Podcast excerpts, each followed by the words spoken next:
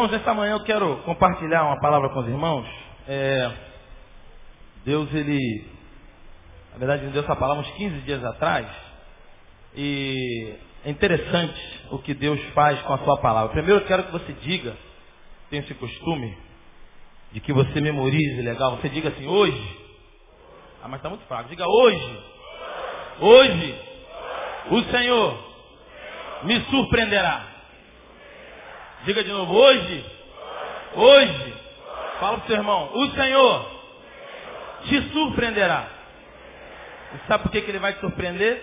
Não é por causa do sermão, não é por causa do pregador, é por causa da sua palavra. É por causa da palavra de Deus que nos surpreende a cada tempo, a cada minuto. Cada versículo que você conhece, dez mil, lê dez mil vezes, a cada vez que você lê, Deus surpreende. E esse, essa palavra começou quando nós conversávamos com alguns irmãos e a irmã permitiu um versículo. E um versículo apenas, naquele momento, Deus começou a descortinar uma palavra que foi, gerou algumas outras palavras que nós estamos compartilhando lá no grupo de Jacarepaguá. E eu vou tentar condensar aqui, vou tentar unificar duas dessas palavras que tem a ver com os nossos dias de hoje. Abre aí em Ageu capítulo 1. Ageu capítulo 1. Fica entre Gênesis e Apocalipse. Né? É o antepenúltimo livro do Velho Testamento.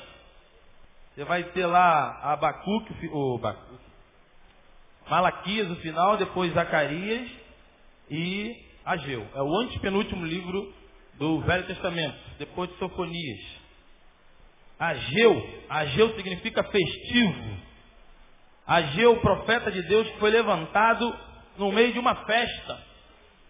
Ageu foi levantado por Deus na festa da lua nova. Era uma festa ah, em Israel e começava no primeiro dia, primeiro dia de agosto, que era o sexto, sexto mês o judeu ele conta diferente da gente. Né? O primeiro mês não é janeiro. Então ele conta a metade do nosso mês com a outra metade do nosso mês, tipo fevereiro e março, abril e maio.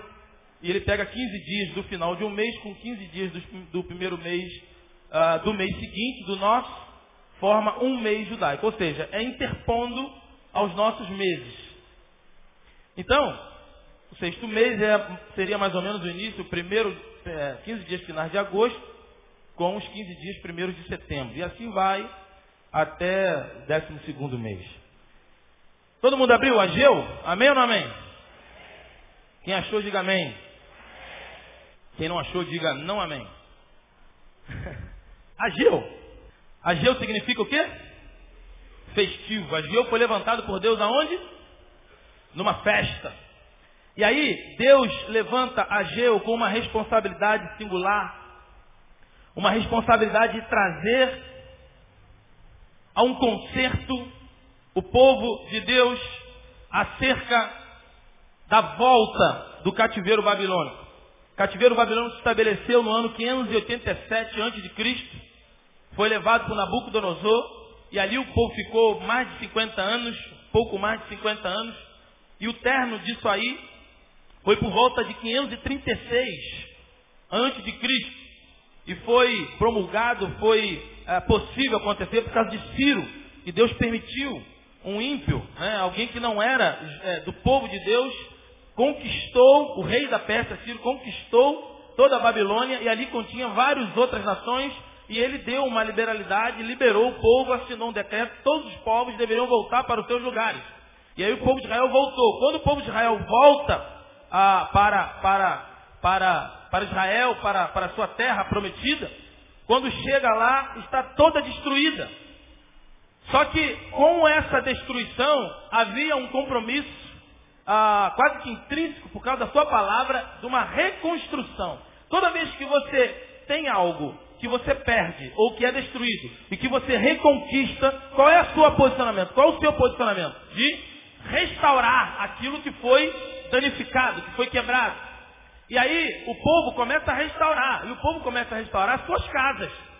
E aí todas as casas, casas suntuosas, palácios suntuosos, maravilhosos, o povo começa a refazer a sua casa, faz a sua luz, bota seu hidrômetro, bota lá a, a, a caixinha de luz, bota tudo bonitinho, passa aquela textura maneira, faz o telhadinho e beleza, termina, faz tudo bonitinho. Só que havia um compromisso. Enquanto judeu, que o povo não tinha feito, e depois do retorno, já se passava cerca de 15 anos, dependendo da conta que se faça, até 16 anos, e o templo de Deus, a casa de Deus, não tinha sido refeito. Não foi restaurado. O povo vivia, cada um na sua casa, cada um nas suas benesses, cada um no seu conforto, porém o templo, que foi construído lá atrás de Salomão, o templo reconstruído, o templo não foi reconstruído. Não houve uma preocupação de reconstruir o templo de Deus. Talvez, se você não conhece um pouco o Velho Testamento ou não se detém na cultura judaica, você, é, no Velho Testamento, melhor dizendo, você talvez não tenha a dimensão, a percepção do malefício, do prejuízo que é e do equívoco que é o povo voltar à sua terra e não refazer. Porque templo para a gente hoje é isso aqui. Né? Templo é alvenaria, templo é lona. Né? A casa de Deus, a gente sabe a casa de Deus é a nossa vida, nosso corpo, nós vamos chegar lá. Mas quando o povo volta para essa terra judeu para deixar de construir o templo, é deixar eh, de forma ignorando a própria presença de Deus, ignorando o próprio Deus. É um desleixo à própria presença de Deus. E isso nós vamos ver aqui em Ageu capítulo 1, a partir do versículo 1, que diz, no ano segundo do rei Dário, que foi o rei depois do rei Sírio que permitiu. Esse Dário era filho de Estapes. Depois deste vai vir um outro Dário, mas esse Dário aqui é, é, é, é, o tempo, é o rei da Pérsia que está no tempo, por isso a cronologia, o tempo para datar. Ageu, o livro de Ageu é todo cronometrado, é todo marcado pela data, o posicionamento do cronológico, para a gente ter exatidão da profecia, porque esse tempo é levantado por Deus, Deus é, é, é, vai, vai, fazer uma referência, referência muito especial no ministério de Ageu. E aí é levantado esse homem, Ageu, para profetizar nesse tempo. Esse tempo nós já estamos em 520 antes de Cristo, ou seja, 16 anos depois do retorno de Israel à sua nação. E aí diz, primeiro versículo, no ano segundo do rei Dário, no sexto mês, no primeiro dia do mês, veio a palavra do Senhor pelo ministério do profeta Ageu, a Zorobabel, filho de Sealtiel, príncipe de Judá, e a Josué, filho de Zosadac. Esse Josué não é o Josué lá do livro de Josué, é um outro Josué bem depois. Filho de Josadac, o sumo sacerdote, dizendo, Assim fala o Senhor dos Exércitos, dizendo: Este povo diz: Não veio ainda o tempo, o tempo em que a casa do Senhor deve ser edificada. Veio, pois, a palavra do Senhor pelo ministério do profeta Ageu, dizendo: É para vós tempo de habitar nas vossas casas estucadas, ou casas suntuosas. E esta casa há de ficar deserta, e a casa de Deus há de ficar deserta, Ora, pois assim diz o Senhor dos Exércitos, aplicai o vosso coração, aplicai o vosso coração aos vossos caminhos. Outras versões aparece, considerai o vosso passado. Considerai o vosso passado. Aqui diz, aplicai o vosso coração aos vossos caminhos. Semeai. Olha o que aconteceu com o povo, porque ignorou a reconstrução de, do templo de Deus que a intenção era exatamente a mesma, ignorou a própria presença de Deus. O que, que acontece? Semeais muito, recolheis pouco. Comeis, mas não vos fartais. Bebeis, mas não vos saciais. Vestivos, mas ninguém se aquece. E o que recebe o salário, recebe o salário num sactel furado. Assim diz o Senhor dos Exércitos: aplicai o vosso caminho ou considerai o vosso passado, diz o Senhor dos Exércitos. Versículo 8 e último. Subi o monte, trazei madeira e edificai a casa. E nela me agradarei, e eu serei glorificado. Diga comigo, subi ao monte, trazei madeira, edificai a casa, São três considerações, ordens que Deus deu ao povo. Deus disse ao povo: não é hora de vocês restaurar a minha casa. Não é hora de vocês se preocupar com a minha casa. Ainda que nós hoje sabemos, em 2009, que a casa de Deus é isso. E nós podemos muito bem ter uma casa, um templo muito simples, porque nós sabemos que Deus não habita mais em casa feita por mão de homens. Mas acontece, querida, duas riquezas quando você estuda a palavra de Deus. A primeira riqueza é você entender o que Deus quis dizer para esse tempo, tempo do texto lido. É por isso que muitas vezes Deus vai datar, Deus vai colocar datas, Deus vai botar geografia, Deus vai mostrar sinais, Deus vai dar referências de locais. Como acontece com Jesus. E sentaram na relva. Tu acha que isso o autor coloca de bobeira, à toa? Para que você saiba o tempo do que estava acontecendo. O sereno já se fazia, ou ainda fazia, era bem cedo. Sentai-vos na relva. Deus, a palavra de Deus vai sempre nos posicionar. E essa profecia, essa palavra aqui com Ageu, que é levantado no tempo de Esdras também, você vê o posicionamento de Deus e a preocupação dele de se posicionar quanto à palavra. Então, dupla riqueza quando você estuda a palavra. Primeiro, é você entender o que Deus estava querendo dizer para aquele tempo. Segunda, de forma bem resumida, a segunda riqueza é você entender o que, que Deus quer falar contigo neste tempo, hoje, em 2009. O que tem a ver Ageu comigo? O que tem a ver a reconstrução do templo comigo? Se hoje Deus não habita mais em templo feito por mãos de homens. O que Deus quer revelar a você? O que Deus quer decodificar, traduzir para você? Qual a palavra de Deus nessa manhã para a tua vida? O tema dessa palavra é eu me reconstruindo como casa de Deus. Eu me reconstruindo como ou enquanto casa de Deus. Porque se hoje Deus não habita mais em templo feito por mãos de homens, ele habita onde? Qual é a habitação de Deus? Hein, igreja? Igreja Betânia, responda. Qual a habitação de Deus hoje? Nós, habita em nós. Qual é a casa de Deus hoje? Nós, a minha vida. Quando eu não reconstruo hoje a casa de Deus, o que, que eu estou ignorando? A minha reconstrução, a minha vida enquanto casa de Deus. E aí, querido, o que acontece aqui é que da mesma forma que Deus se irou, Deus se entristeceu e levantou profetas a denunciar esse momento de caos e de abandono com as coisas de Deus. Deus tem levantado profetas e quer que você, e você é um deles, para que você comece como Isaías foi levantado por Deus, quando foi anunciar a Ezequias, o rei Ezequias, um bom rei, a sua morte, dizendo, arruma a tua casa porque Deus vai levar, vai te levar. Arrume a tua casa. E aí, querido, essa ordem, Deus dando, mesmo no Velho Testamento, ele fazendo uma analogia de casa enquanto pessoa. Isaías é levantado por Deus, vai Ezequiel dizendo, arruma a tua casa. Quando fala tua casa, não é arrumar as coisas da casa, não. Mudar a mesa, mudar a geladeira. Não, é arrumar a sua casa e a sua vida. Conta-se a história que Santo Agostinho estava plantando uma fileira de margaridas no seu jardim com o seu discípulo. Um homem é, muito abençoado diante de Deus, um homem com uma veracidade de Deus, com uma importância muito forte no, no, no início dessa igreja. Uma referência, ou uma das referências. E aí ele estava plantando uma margarida, uma fileira de margarida no seu jardim. E um dos seus discípulos falou, mestre, se o senhor soubesse que Jesus voltaria amanhã, ou melhor, que Jesus voltaria agora, o que, que o senhor faria agora? Sabe o que ele respondeu?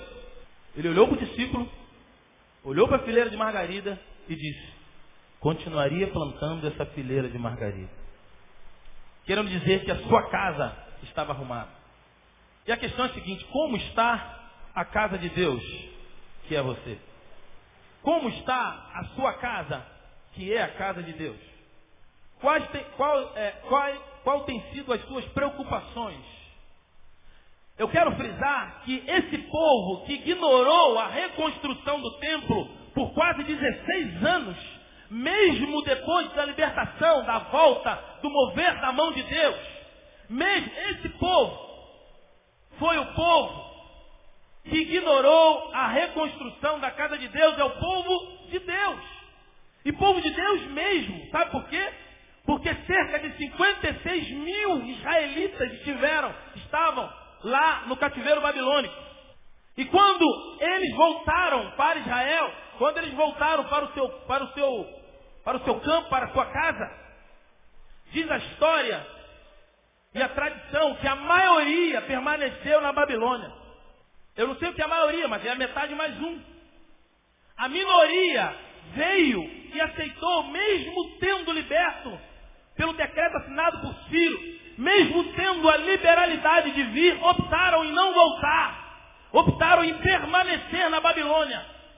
O que acontece é que hoje nós vemos exatamente isso. Muitos que Jesus já assinou o decreto com a tinta da sua caneta, que é o sangue, já te liberou, já te autorizou, já assinou o grande decreto para que você seja liberto. Volte para a casa do Pai. Muitos optam em permanecer em Babilônia. Sabe por que permanecer em Babilônia? Porque se moldaram ao costume, à atitude de Babilônia. Se moldaram com o jornal da Babilônia, com o rádio da Babilônia, com a televisão da Babilônia, com os costumes, com a festa da Babilônia, com as bebidas de Babilônia, com as roupas de Babilônia, com a atitude de Babilônia. Por isso, quando chegou a hora de sair, não havia em, em neles um sentido de voltar para a sua nação, porque o seu Deus já tinha largado muito tempo na Babilônia. Eu quero dizer uma coisa, que é possível, e essa é a intenção de Deus, que eu e você estejamos dentro da Babilônia, porém guardando os princípios do Deus de Israel. Esse negócio não está na Babilônia não é de Deus, é errado. É possível estar dentro da Babilônia. É possível estar dentro da Babilônia, porém, durante todo o tempo dentro da Babilônia, se resguardar e guardar a casa de Deus. Esses que voltaram foram aqueles que guardaram os princípios da palavra de Deus, mesmo estando lá. Mesmo estando no meio da Babilônia. Poderiam ir à festa da Babilônia, mas estava presente o cidadão de Israel. Poderia ouvir até música da Babilônia, mas a música da Babilônia não influenciava a palavra de Israel. Poderia ler, parar numa banca de jornal e ver as manchetes da Babilônia. Porém, nenhuma delas roubava a alegria, a autoridade e unção do Deus de Israel. Então eu quero dizer que não há nenhum erro em se estar na Babilônia. A questão é, tendo autoridade para sair, não sai. Não é porque se acha forte em ficar. Não sai porque não tem mais nenhum sentido em sair. Porque está engodado com a Babilônia. O grande perigo de se estar na Babilônia é se estar, estar na Babilônia sem selar a casa de Deus com Deus de Israel. E aí, a Bíblia diz que 56 mil, a maioria, a Bíblia diz, não, a história diz, que 56 mil, a maioria, permaneceram na Babilônia. E a Bíblia diz que a minoria que veio, que eram homens que guardavam os escritos e a autoridade de Deus, mesmo na Babilônia, quando eles souberam do decreto de Ciro, dizendo que agora vocês estão livres, vocês podem voltar. Amém, aleluia, vamos voltar. Esses que voltaram, é desses que nós estamos falando. É desses santos e fiéis que por quase 16 anos ignoraram o templo de Deus. Então nós não estamos falando de se, se é que existe crentes falsos ou não crentes. Nós estamos falando de pessoas que conscientemente guardaram e vieram. Só que a Bíblia diz que eles ignoraram o templo, a presença de Deus. E começaram a construir suas próprias casas e construíram casas maravilhosas, suntuosas, tremendas. Casas que, de conforto. Porém, eles esqueceram da casa de Deus. Quando se esquece da casa de Deus, eles estão comunicando que esqueceram de Deus. É como Deus diz para Samuel: Samuel, eles, o povo pede em outro Deus, Não se preocupe, porque o problema não é você, o problema sou eu. Eles não, eles não estão te ignorando, eles não estão rechaçando você, eles estão me rechaçando. Quando eu me afasto ou abandono a palavra de Deus, eu não estou só me afastando da, da academia, ou da questão didática, ou do, ou, do, ou do psique, ou da razão, ou, do, ou da informação acadêmica, didática da Bíblia. Quando eu me afasto da Bíblia, eu me afasto de Deus. Quando eu perco o prazer pelas coisas de Deus, eu estou perdendo o prazer de Deus. E a física diz que dois corpos não ocupam o mesmo espaço. Logo, se eu desocupo o espaço da minha vida de Deus, alguém ocupa esse espaço. Isso é inegociável. Isso é automático. Não precisa nem de fé, não precisa nem de Bíblia, é questão física. Então, querido, diz aqui a Bíblia que esses homens ignorar. E Deus dá essa ordem no, no versículo 8, que é o corpo dessa palavra. Versículo 8 diz, subi ao monte, trazei madeira e edificai a casa, e nela me agradarei, e eu serei glorificado, diz o Senhor. E aí, Deus deixa bem claro que ele se agrada não no trabalho, mas ele se agrada na reedificação da casa. Porque quando a casa é reedificada, Deus é glorificado, e ele se agrada nisso. Agora eu quero ah, desmiuçar um pouco os irmãos desse versículo, dizer qual é o sentido de subir ao monte. Subir ao monte, na minha, na minha intenção, na minha perspectiva, significa iniciativa para Deus. É, o, é a disposição para Deus. É o se lançar em Deus.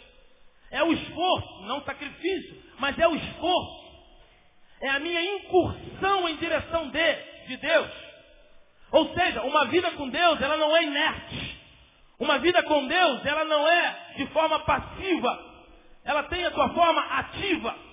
O exemplo disso, Jesus, existem coisas que só Deus pode fazer, mas existem coisas que só você pode fazer. Quando Deus vai fazer a ressurreição de Jesus, o anjo diz a Bíblia que o seu ponta de conforto de um arpão toca na rocha e a rocha sai. Não para que Jesus saísse, porque ele já tinha saído horas, é, é, é, é em momentos antes. Mas ele rola a pedra para que quem está de fora pudesse ver que Jesus não estava mais lá. A ressurreição de Jesus só Deus poderia fazer, por isso ele rola a pedra.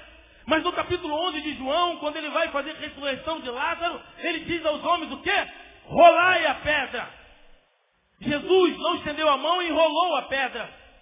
Ele pediu aos homens que rolassem, porque existem coisas que só Deus pode fazer. E existem coisas que só o homem ou o homem pode fazer. Amém? Então, subir ao monte significa se dispor ao monte. A Bíblia fala em vários outros textos e, e, e muitos, muitos acontecimentos é, históricos extremamente definitivos na história, na palavra de Deus, acontecem no monte. A entrega da planta a Salomão foi no monte. O monte da transfiguração, o monte Sinai, monte Horebe. A Bíblia diz que ó, é, levo meus olhos para os montes, de onde virá o socorro. E eu procurei esse tão fácil, né? Qual é o salmo aí? Vocês lembram aí? Hã? 121. Veja como é que é tão fácil. Mas eu não achei. Salmo 121 fala disso. Leva meus olhos para o monte. Há um outro texto que também faz referência e diz que o Senhor é aquele que habita nos mais altos montes. Pois bem, no Velho Testamento, a visibilidade de monte significa autoridade.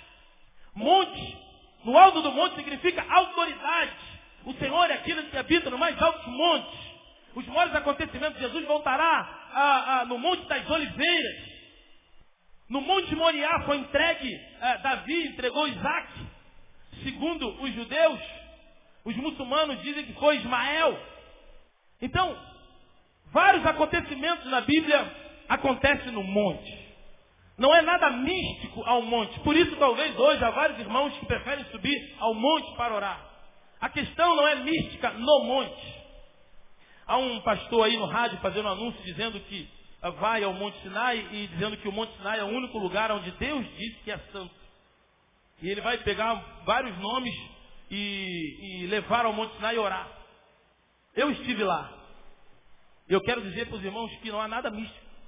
Há uma representatividade, há, há, há aquela sugestionamento que Deus falou e teve ali. É um monte. Como muitos não crentes, muitas academias, muitas faculdades vão lá. Mas eu não consegui fazer nenhuma oração direito, porque tinha 5 graus negativos, eu senti um frio terrível.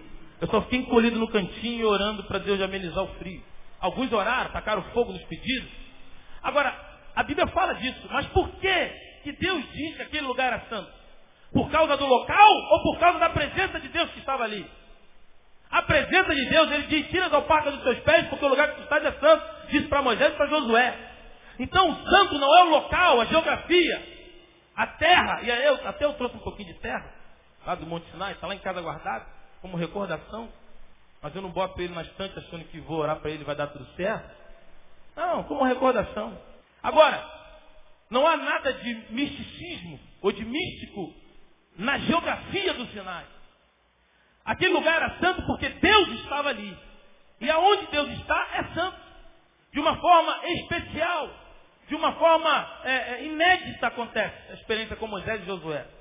Então, querido, quando você diz, a Bíblia fala subir ao monte, não é uma questão é, de misticismo, mas é uma questão de, de, de você fazer prioridade a Deus. Eu não sei se você já foi, eu já fui, mas existem alguns locais que você vai e você tem uma visão privilegiada, você vê um silêncio, você está recolhido, e para mim, no meu caso, não posso fazer do monte a minha casa. Porque eu tenho dois que vão querer orar comigo, vão querer ler a Bíblia comigo. Uriel e Diel, e não vai dar. Então existem alguns locais, pode ser o teu quarto, pode ser a tua casa. No meu caso, o melhor lugar para estar só, para meditar, no local que eu conheço, um monte. E eu vou ao monte de Jacarepaguá, tem um monte aqui, ralendo tremendo. Mas não é esse subir ao monte que a Bíblia diz. Quando a Bíblia diz subir ao monte, na, na exemplificação do Velho Testamento desse autor, e para a gente hoje significa aplicai a tua vida a Deus. Se lançai em Deus. Separai um tempo para estar com Deus. Priorizai esse encontro com Deus. Seja num tempo geográfico, ou seja num tempo cronológico num momento geográfico, num espaço físico ou cronológico, um tempo que você escolha. Subir ao monte é a tua aplicação a esse Deus. Segundo ele diz, trazei madeira.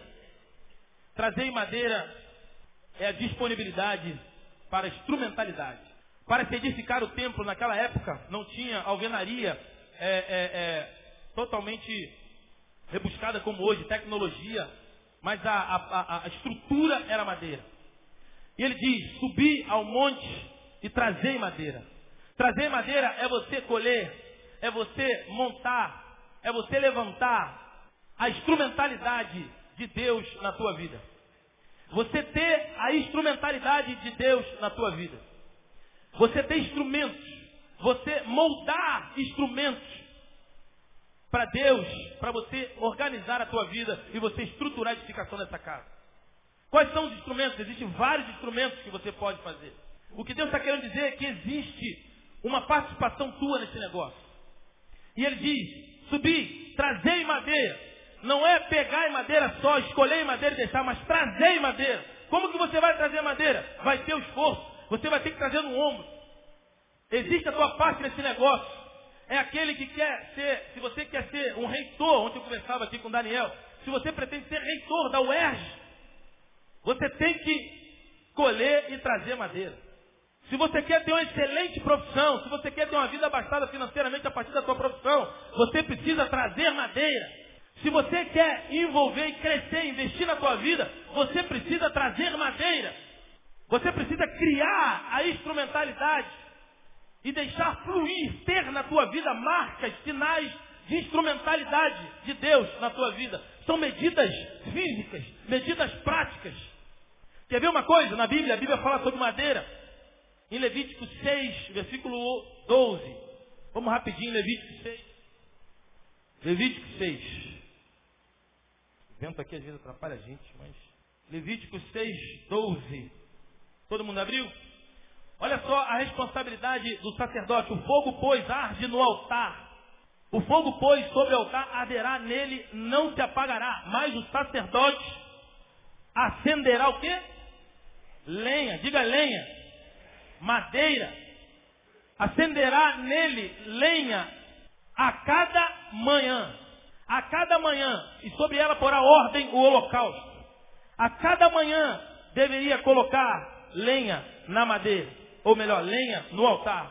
Porque a lenha é que ia dar condição, madeira que ia dar condição desse fogo continuar aceso no altar. A responsabilidade de tacar fogo, atirar fogo. A resposta de Deus no Velho Testamento. A resposta sim de Deus era fogo. Quando você oferecia o holocausto, Deus respondia com fogo, assim como segundo Crônicas, capítulo 7, Deus respondia com fogo. Deus tateava fogo no altar, mas a responsabilidade de manter esse fogo aceso, a responsabilidade da instrumentalidade, a viabilidade a cada manhã estava é, entregue ao sacerdote. Deus é que mantém o fogo, Deus é que dava o fogo. Mas a manutenção desse fogo aceso na tua vida, através da palavra, através da oração, através da comunhão, através da profecia, deveria vir a partir do sacerdote. Abra agora em Gênesis 22. Gênesis 22, versículo 3. Gênesis 22, 3, nós vamos ver a responsabilidade do homem, a tua responsabilidade, a minha responsabilidade com o altar, com a madeira. Gênesis 22, versículo 3. Abriu aí? Então se levantou Abraão. Abraão foi desafiado por Deus a oferecer Isaac como holocausto. Ok? Foi oferecido, foi desafiado por Deus a oferecer Isaac como holocausto. E ele disse, tudo bem. E aí ele, ele topou e se levantou. Então se levantou Abraão pela madrugada, pela manhã, de madrugada, e albardou o seu jumento e tomou consigo dois de seus moços e Isaac, seu filho, e fendeu o quê? Lenha para o holocausto. E levantou-se e foi ao lugar que Deus lhe, lhe dissera. Quando Abraão se dispõe a colher lenha, Abraão está comunicando que ele está se preparando para oferecer holocausto a Deus. Abraão tinha muitos, muitos servos. E ele poderia fazer o quê? Ele poderia muito bem pedir a esses servos que colhessem madeira. Mas o relacionamento com Deus é individual, mesmo no Velho Testamento. É por isso que eu amo esse Velho Testamento. Eu prego pouco sobre ele, mas eu amo esse Velho Testamento. Porque no Velho Testamento, se você prestar atenção, sinaliza muitas vezes a graça e o ensinamento para os dias de hoje. Dá um pouquinho de trabalho porque você tem que contextualizar isso. Mas veja bem, Abraão poderia ordenar os seus servos, como em muitas vezes ele fazia. Mas nesse caso de holocausto, de entrega individual, diz a Bíblia que Abraão acordou de madrugada e ele colheu as lenhas para o holocausto. Abraão está comunicando o seguinte, que quando o, a, o, o assunto é entrega, relacionamento com Deus, é individual.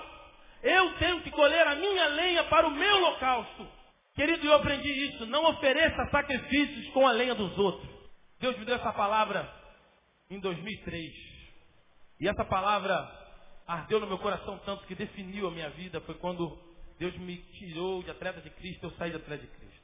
Deus me disse, não ofereceis sacrifício a mim com a lenha dos outros. Que coisa, hein? Que tipo de sacrifício você tem entregue a Deus? Com lenha do vizinho? Com lenha do teu pai? Com lenha da tua mãe? Com lenha do pastor Neil? do pastor Isaías, do pastor Denilson, do pastor Cesarino, do pastor Noronha, de todos os pastores da igreja? Que tipo de oferta de sacrifício você tem entregue a Deus? Por isso a Bíblia diz, subi ao monte, se disponha a mim, invista a tua vida em mim, subi ao monte, trazer madeira, traga madeira no lombo, nas costas, mas traga madeira, não vive uma vida de oferta a Deus com a lenha dos outros. Vive uma vida de intimidade com Deus, colhendo a tua própria lenha. Porque o fogo Deus dá, mas a manutenção do fogo é do sacerdote. Se você não sabe, eu quero dizer que você é sacerdote. Deus te levantou como profeta e como sacerdote. Profeta não é quem fala do futuro nem do passado. Profeta é todo aquele que declara o oráculo de Deus os mistérios de Deus. E os mistérios de Deus podem estar até em João, João 3,16. Os mistérios de Deus, o oráculo de Deus, é a verdade, é a palavra de Deus. Quando você lê para uma pessoa, João 3,16, você é profeta. Ministério profético é uma outra coisa. Unção profética é uma outra coisa. Seja a boca de Deus aonde Deus te colocar. Se você topou voltar para Israel, saindo da Babilônia, se lance Deus, suba ao monte. Suba ao monte e traga madeira. Colha a madeira, colha a tua madeira para Deus. Deus me sinaliza que há muitos altares com cinzas nessa manhã. Há muitos altares que já se apagou. Porque não houve manutenção de madeira. Porque subiu ao monte para pedir a Deus, mas lá não trouxe madeira. Existe muitos que sobem ao monte só para pedir a Deus. Só para usufruir da graça de Deus, da bênção de Deus. Mas não é para subir para o monte só para pedir, não. Não é subir para o monte como um ato religioso, não. Subir ao monte não é um ato mecânico, físico, biomecânico, subir, literal, não. Esse subir ao monte aqui é se colocar e ir em busca de Deus, mesmo que seja no reponto do teu quarto. Subir ao monte, trazer de lá a madeira, porque as madeiras vão ser úteis, são o poder da utilização no teu ministério, na tua casa. A casa de Deus só vai ser reconstruída na tua vida. Você é casa de Deus. Você é boca de Deus. Mas em muitas casas, existem muitas casas de Deus que estão tosquiadas, queimadas, quebradas. Porque não houve uma reestruturação. Talvez você tenha até 15 anos de convertido. Deus o trouxe da Babilônia para Israel, mas você desde aquele dia jamais se preocupou em reconstruir as coisas de Deus na tua vida. E muitas vezes nós viemos para o Evangelho, mas nós nos preocupamos com a nossa própria casa. Preocupamos em ter trabalho bom. Nos preocupamos por causa de uma teologia do inferno. Que diz quando mais dá, mais recebe. E aí o cara oferta a Deus querendo ter. O que a Bíblia diz é que hoje, Deus, Ageu está se levantando hoje para nós, através da palavra escrita que tem virado rema no teu coração. Ageu diz, subi ao monte Colhei madeira e edificai a casa. Não haverá a casa edificada se não houver madeiras. Madeiras são sinais na tua vida, sinais de Deus, instrumentalidades. São estruturas, são vigas, são alicerces para a tua vida. Porque existem muitos que estão aqui e que vieram para o Evangelho, mas só se preocupam com a sua própria vida se preocupa com a sua festinha, se preocupa com os seus amiguinhos, se preocupa com a sua roupinha, se preocupa em cabelo, se preocupa em um montão de coisa. Mas não se preocupa com a edificação da sua casa, a casa de Deus, que é a sua própria vida. Deus diz aqui hoje, se preocupa não só com a sua casa, mas eu quero que você reconstrua a minha casa na tua vida. Se prepare enquanto casa de Deus. Porque as tuas casas, meu querido, a tua casa está estucada. A tua casa está maravilhosa. Existem algumas casas de Deus que a gente olha, né? Irmãos e irmãos, né? Se a gente não tiver no prumo, ou se a gente não vigiar, a gente até peca. De tão arrumada que está essa casa. Existem algumas meninas que sim, existem alguns rapazes também. Mas quando você se volta na palavra e se policia, se a representação de arrumar a casa é só externa, não é só externa, mas é interna. Estruturai a casa de Deus. Precisa de madeira. Quando Davi foi, chegou lá diante de, de Golias, e a Bíblia diz que ele levou cinco seixos no rio, cinco pedras. Se só tinha, ele sabia que só ia ter uma chance. É porque Davi foi preparado para lutar com cinco gigantes. Mas por que, que ele foi preparado? Ele era só um moleque metido? Não. Davi tinha madeira na sua vida. Aleluia. Davi tinha estrutura. Davi encara um gigante e na sua mente ele foi preparado para matar e para derrubar cinco gigantes. Porque os filisteus tinham cinco, cinco cidades. E certamente Davi não acreditava nessa história de se derrubar um ganha tudo. Ele falou, eu não. Eu sei que eu vou lutar quando eu derrubar o primeiro, virão umas quatro cidades, representadas por quatro gigante, ele levou cinco pedras. Davi foi preparado para lutar contra cinco gigantes. Ele não era só um moleque folgado. Davi era um adolescente. Deus não usa a idade. Deus não usa a idade. Você pode ter dez anos. Existe morro sendo conduzido por um moleque de dez anos. Então para com a frescura de olhar para a tua idade. Se você tem 10 anos, eu sou pequeno. Ou tem muitos que têm 70. O irmão aqui, meu querido, me abraçou. Está fazendo 70 anos de idade. E eu passo ali, toda vez que eu passo ali na, na, na barraquinha dele, eu digo, Deus, os homens veem uma barraquinha de doce, mas Deus vê uma tenda de profeta. Toda vez que passar um homem ali, abre a tua boca, porque Deus vai encher. Não, Deus não quer saber se você tem 10 anos ou tem 70. Porque Deus não trabalha com idade. Deus trabalha com possibilidade. Todo aquele que se coloca diante dele é possível para Deus. Quando Davi chega diante do gigante, ele olha o gigante e ele derruba o gigante. Mas não folgado, não. Davi tinha madeira na história dele. Davi tinha uma vida com Deus e tinha história. Ele já tinha, ele matava ursos e leões na mão, no tapa. Quando eles queriam pegar as suas ovelhas. Davi tocava a harpa de Barnabé sozinho. Davi fazia show para Deus. Aleluia. Davi fazia show para Deus com uma harpa debaixo da árvore. Só ele e as ovelhas. E Davi cantava no deserto debaixo de uma árvore. Sabendo que agora, naquele momento, havia um homem movido por Deus, chamado Samuel, que estava na casa do seu pai, desaprovando todos os seus irmãos, ele não sabia. A história já estava desembocando para ele, ele não sabia. Enquanto Samuel diz não a todos os filhos de Jessé, aleluia.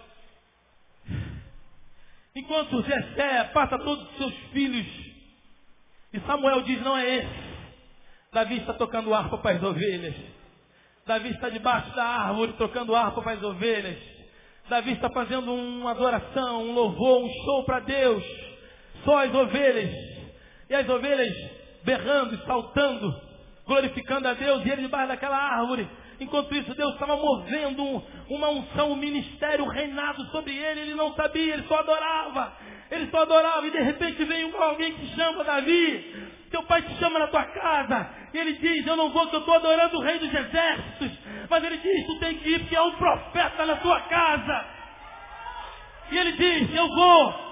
Ele diz, oh meu Deus, eu vou te adorando nesse caminho. E quando ele chega lá, já viu uma ordem na sua casa dizendo, ninguém assenta na mesa enquanto o menino não chegar. Porque nós estamos esperando, dizia já Samuel no seu coração. Nós aguardamos o rei de Israel. E quando Davi entra pelaquela porta, a Bíblia diz que há um semblante ruim, um semblante é, doce em Davi. Diz a Bíblia que Deus fala a Samuel, esse é o meu ungido, esse é o que eu tenho escolhido.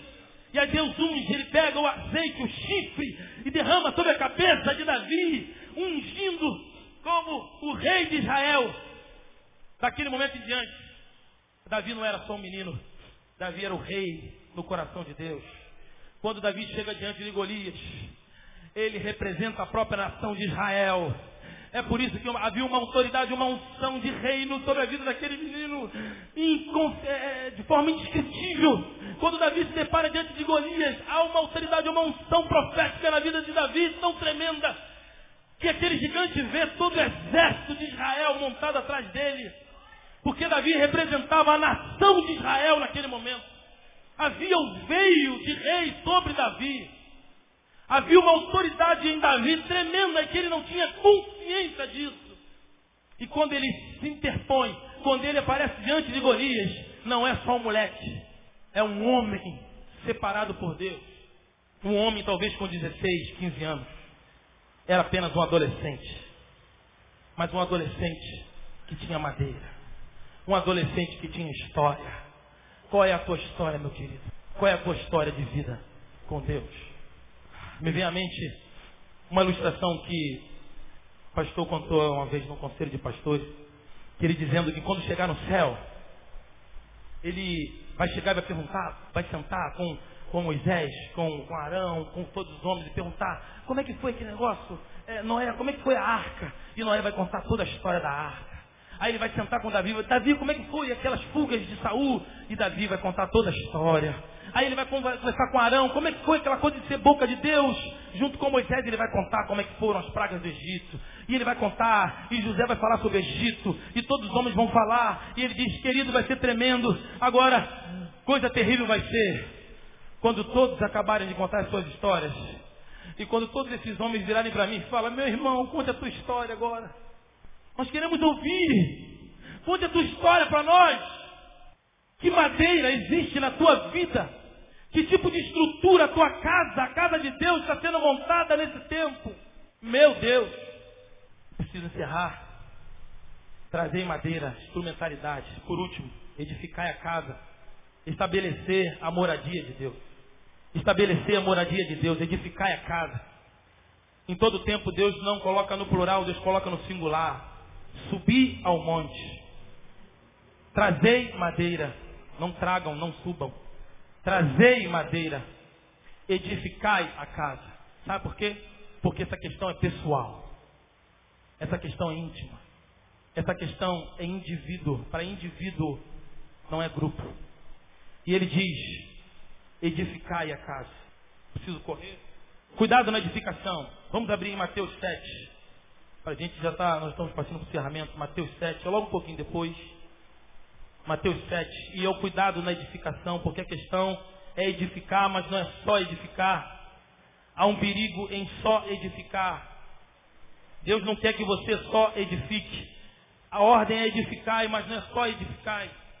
E a palavra diz, Jesus vai falar em Mateus 7, versículo 24, todos abriram, Mateus 7, versículo 24, todo aquele, pois, que escuta estas minhas palavras, diz Jesus, e as pratica, semelhá-lo-ei ao homem prudente, que edificou a sua casa sobre, sobre a rocha. E desceu a chuva, e correram os rios, sopraram os ventos, e combateram a, contra aquela casa. E não caiu, porque estava edificada sobre a rocha. E aquele que ouve essas mesmas palavras e as não os cumpre, colocá-lo-ei, compará-lo-ei ao homem insensato que edificou a sua casa sobre a areia. E desceu a chuva, e correram os rios, sopraram os ventos, e combateram contra aquela casa, e ela caiu, e foi grande a sua queda. A questão aqui é muito simples. Quando Jesus dá essa ordem sobre edificação, a questão não é só edificar, o cuidado na edificação. Porque a questão não é só construir. A Bíblia diz, Jesus está falando sobre estas palavras. Jesus já havia falando algo, isso é continuidade no Sermão da Montanha. Já, a palavra de Jesus já estava sendo falada, ele já estava ensinando. Mas ele diz o seguinte, nesses dois grupos, o grupo que é o grupo, ou o, o, o prudente, que constrói sobre a rocha, e o insensato que constrói sobre a areia. Qual a diferença? É uma pequeníssima diferença. Por quê? Porque os dois ouvem a palavra de Deus. A Bíblia diz que aqueles que ouvem essa palavra, todos os dois ouvem a palavra de Deus. Então eu pensava que fosse crente não crente. Mas não, isso é igreja. Jesus está dizendo para aqueles que estavam com ele. Jesus está denunciando e dizendo que é possível você ser enganado e construir a tua casa, a minha casa, a tua vida sobre areia. Os dois ouviram as palavras de Jesus. Os dois construíram, edificaram você olha assim, você vê edificações tremendas, maravilhosas. Você olha a construção. Quem constrói sobre areia, constrói? Sim ou não? Sim ou não? Sim. Quem constrói sobre areia está ouvindo a palavra de Deus? Sim ou não? Sim.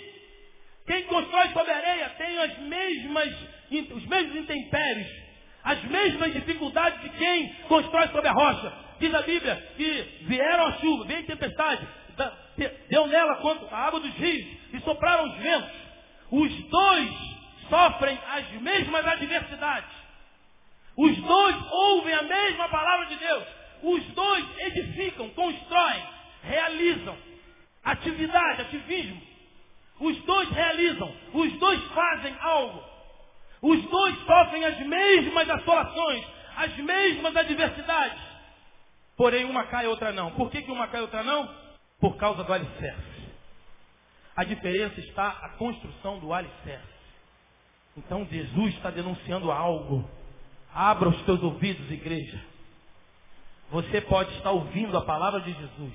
Você pode estar edificando uma grande e suntuosa casa.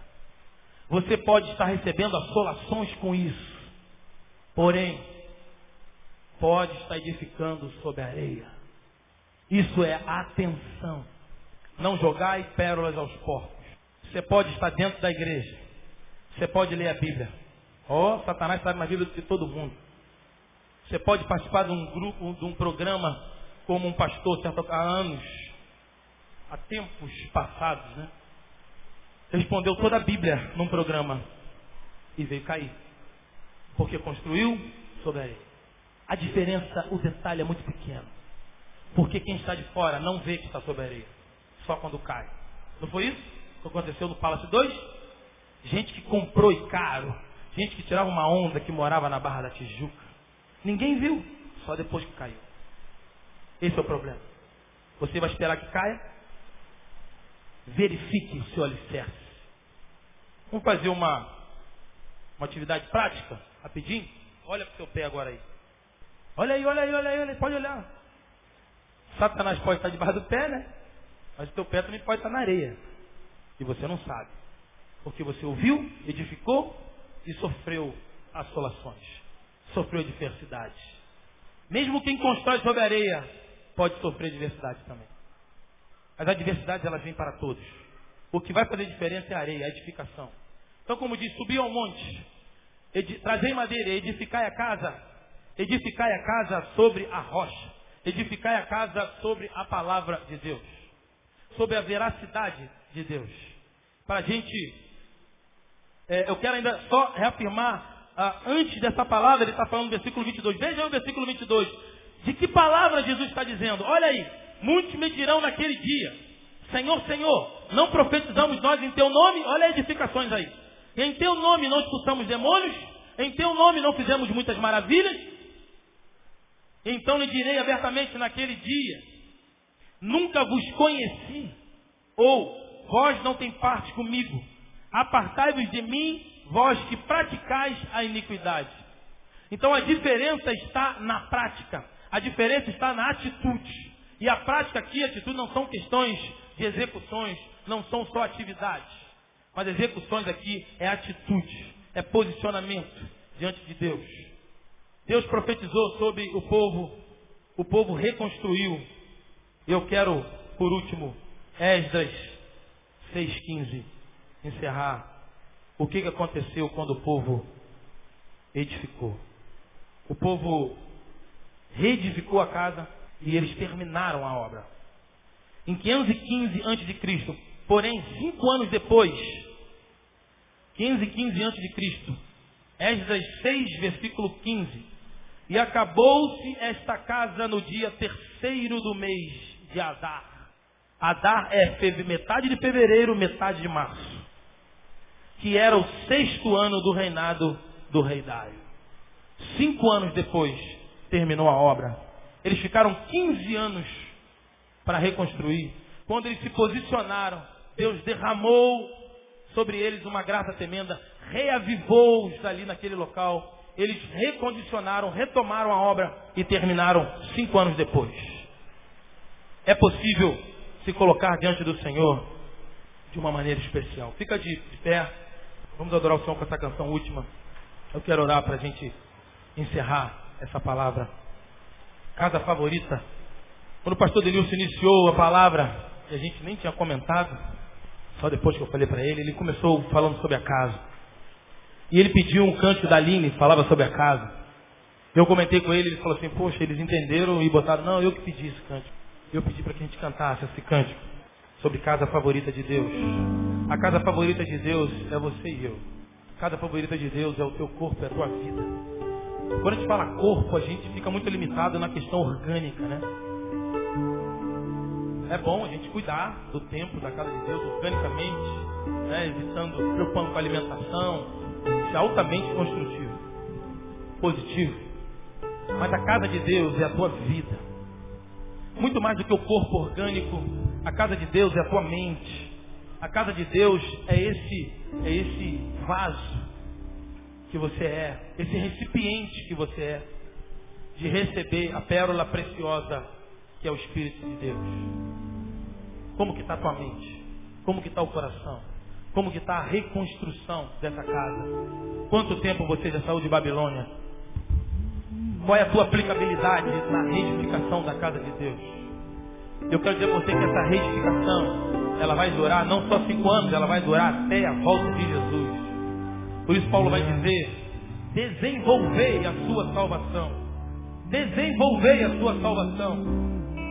Subi ao monte, colhei madeira e edificai a casa. Vamos adorar o Senhor. Em nome de Jesus.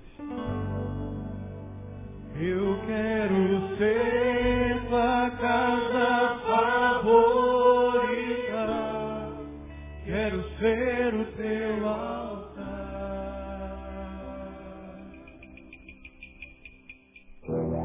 Em mim, ó oh Deus, algo de valor. Quero sair, quero sair tua presença. Tua misericórdia misericórdia, Deus de Israel. Enche o templo com tua glória. Restaura a casa caída de Davi. Para que os povos saibam que é um Deus de Israel. Eu quero ser, eu quero ser.